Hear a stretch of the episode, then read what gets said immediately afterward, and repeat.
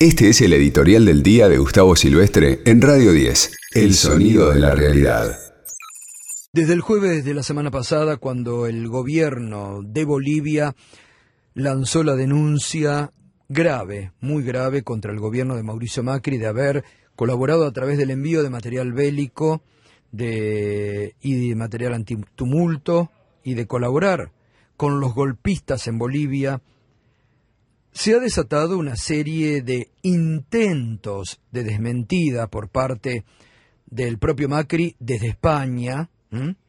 Yo decía más temprano que parece eh, Macri desde España se cree Perón, enviando cartas ¿eh? sobre su situación política, sobre su situación judicial, cuando debería tener que estar acá, en la Argentina, para dar las respuestas que la justicia le va a empezar a requerir dentro de poco, y también de estas graves acusaciones del gobierno de Bolivia.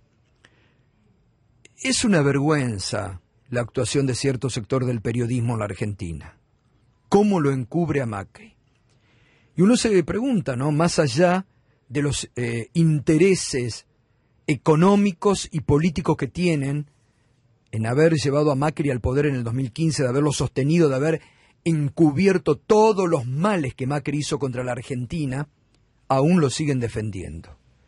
Y es una vergüenza cómo este periodismo, en vez de poner la información que cualquier escuela de periodismo te va a decir cuál era el título, que era la denuncia del gobierno de Bolivia contra el gobierno de Macri, no. Buscaron una falsa desmentida, porque además después, desde propio Bolivia, se desmintió lo que se había afirmado. Buscaron que este general golpista, Jorge Gonzalo Terceros Lara, hoy detenido en Bolivia por golpista, está siendo procesado por golpista, se basaron en que este tipo dijo, no, me falsificaron la firma de una nota oficial que el 15 de noviembre tiene fecha de ingreso a la Embajada Argentina en Bolivia, donde agradecía el envío de cargamentos para participar del golpe de Estado contra Bolivia.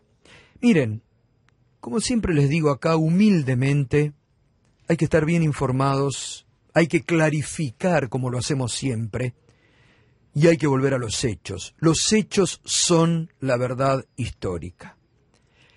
Sabido es que el macrismo y el PRO y Juntos por el Cambio intentan naturalizar hasta lo más grave. Ellos desmienten todo con una liviandad y con la ayuda del periodismo de guerra, pero las mentiras se les van cayendo poco a poco.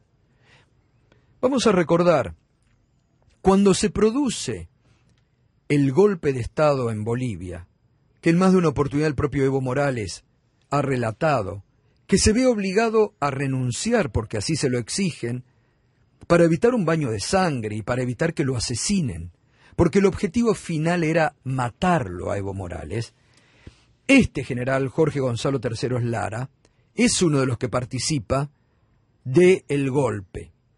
Evo huye desde después de la renuncia, busca su terruño político y natal para esconderse de los golpistas que lo tenían a la mira y que lo querían asesinar, y el entonces presidente electo de la Argentina, Alberto Fernández, con el presidente de México, comienzan a hacer gestiones humanitarias para salvarle la vida a Evo y a parte de su gabinete, que estaban siendo perseguidos por el golpismo. Y por este, Jorge Gonzalo III Lara.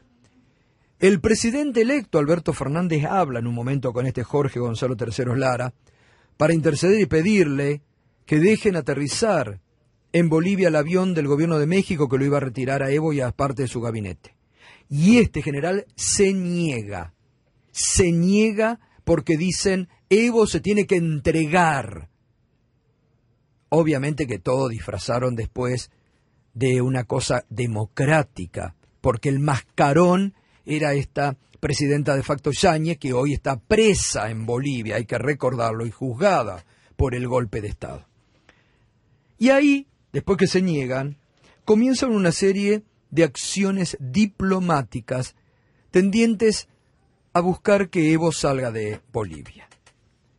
Logra Evo, que estaba escondido eh, prácticamente en la selva, debajo de una carpa, logra comunicarse con alguno de los leales todavía en la Fuerza Aérea, logra que el avión del gobierno de Bolivia pueda aterrizar en Bolivia y así puede salir.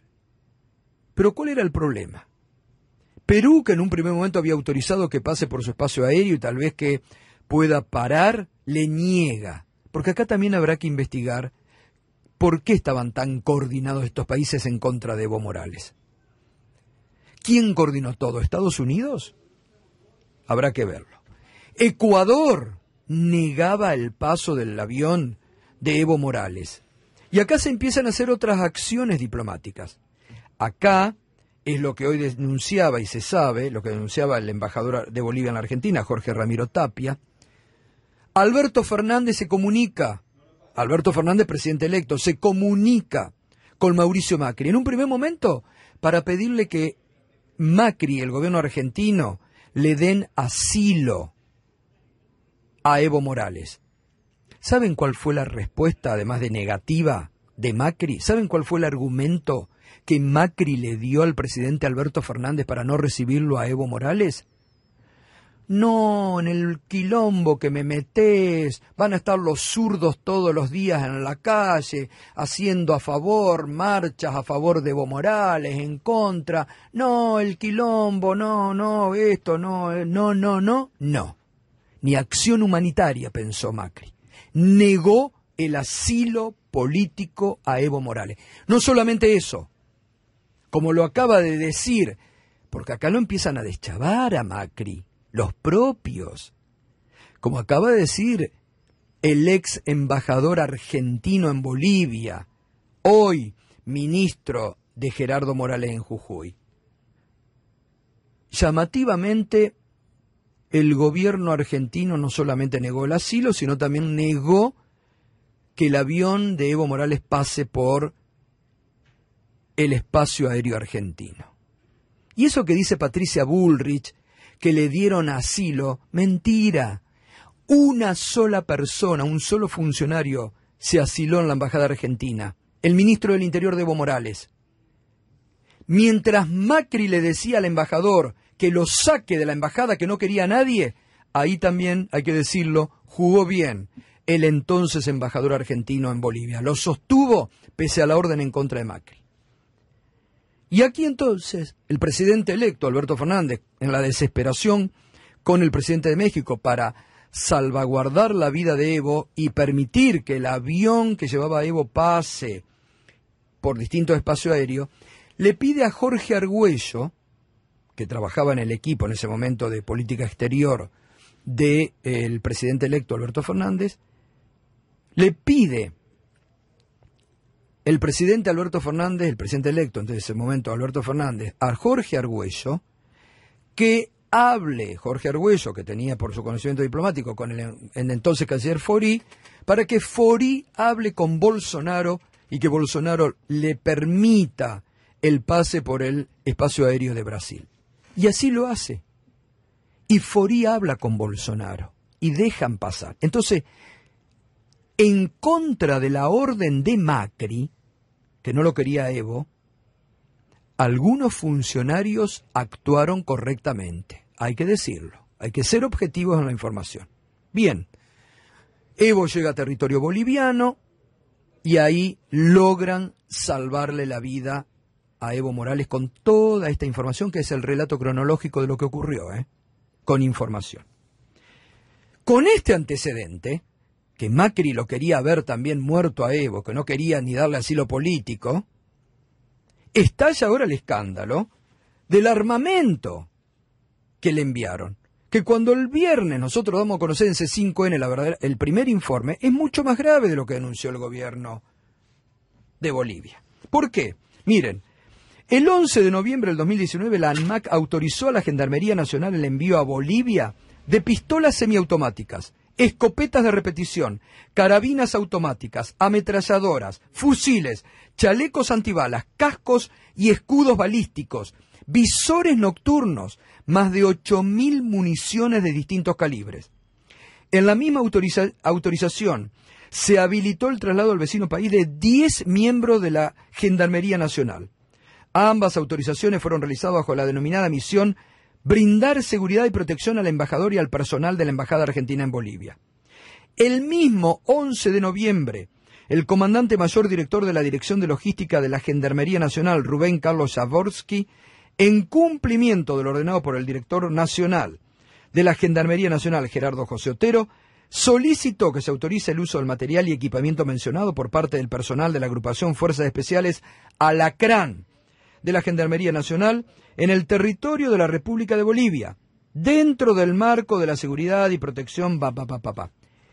El día 12 de noviembre, por nota dirigida a la ANMAC con copia al jefe de la Gendarmería Nacional, se solicitó y autorizó a ampliar lo autorizado el día anterior, y acá viene la diferencia, a 70.000 cartuchos antitumultos, marca fabricaciones militares y 100 spray de gas pimienta.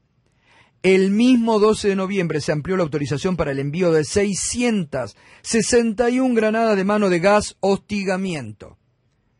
Según un informe confeccionado por la policía boliviana dirigido a la Embajada Argentina en Bolivia, autoriza a los citados en los puntos 1 y 3 para la internación y parte temporal, pa, pero, pero, el informe de la policía boliviana tiene diferencias con el material ingresado. No hay registro de granadas de mano, ni spray antitumulto, ni de los cartuchos, ni de la munición. ¿Qué quiere decir? Que acá se escondió información, que no se dijo toda la verdad. ¿Bajo qué figura se envía el material este? Exportación temporal parte del material tiene que volver a la Argentina para que sea bajo esta figura de exportación temporal. No volvió nada, nada de lo volvió.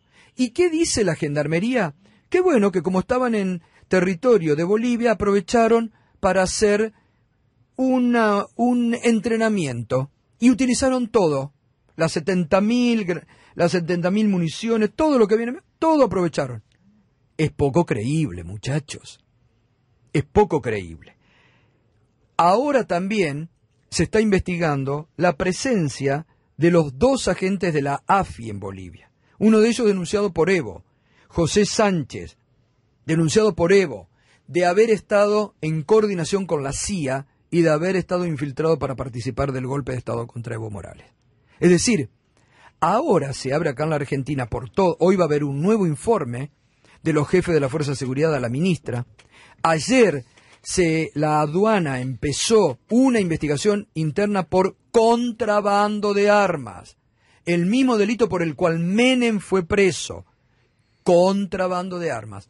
Y habrá que ver qué marco también eh, el procurador del Tesoro ha, ha ordenado una investigación interna y no sé si me olvido de algo de lo que tiene que relación con la justicia, eh, Ariel, para esta investigación en ciernes, ¿no? Recién en ciernes, recién comienza. Hay una investigación preliminar a cargo del encargado de la UFI Armas, que se llama Gabriel González da Silva. La UFI Armas es la que se eh, encarga de investigar todo aquello que tenga que ver con delitos vinculados al manejo de las armas en la República Argentina. Bien, bueno, este es el marco. Esto es el marco. Diplomático primero, cómo se gestó, la negativa de Macri de darle asilo, la negativa de Macri a que el avión que llevaba Evo pase por el territorio, por el espacio aéreo argentino, las gestiones del presidente electo Alberto Fernández con el presidente de México y después la denuncia. El primer informe, esto es la información. Acá no es eh, las deducciones que hace cierto periodismo para proteger a Macri.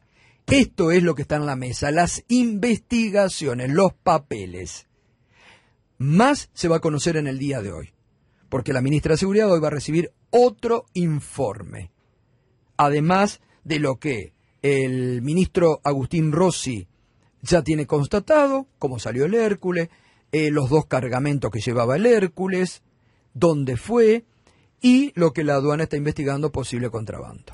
Este fue el editorial de Gustavo Silvestre. Escuchanos en www.radio10.com.ar y seguinos en nuestras redes sociales.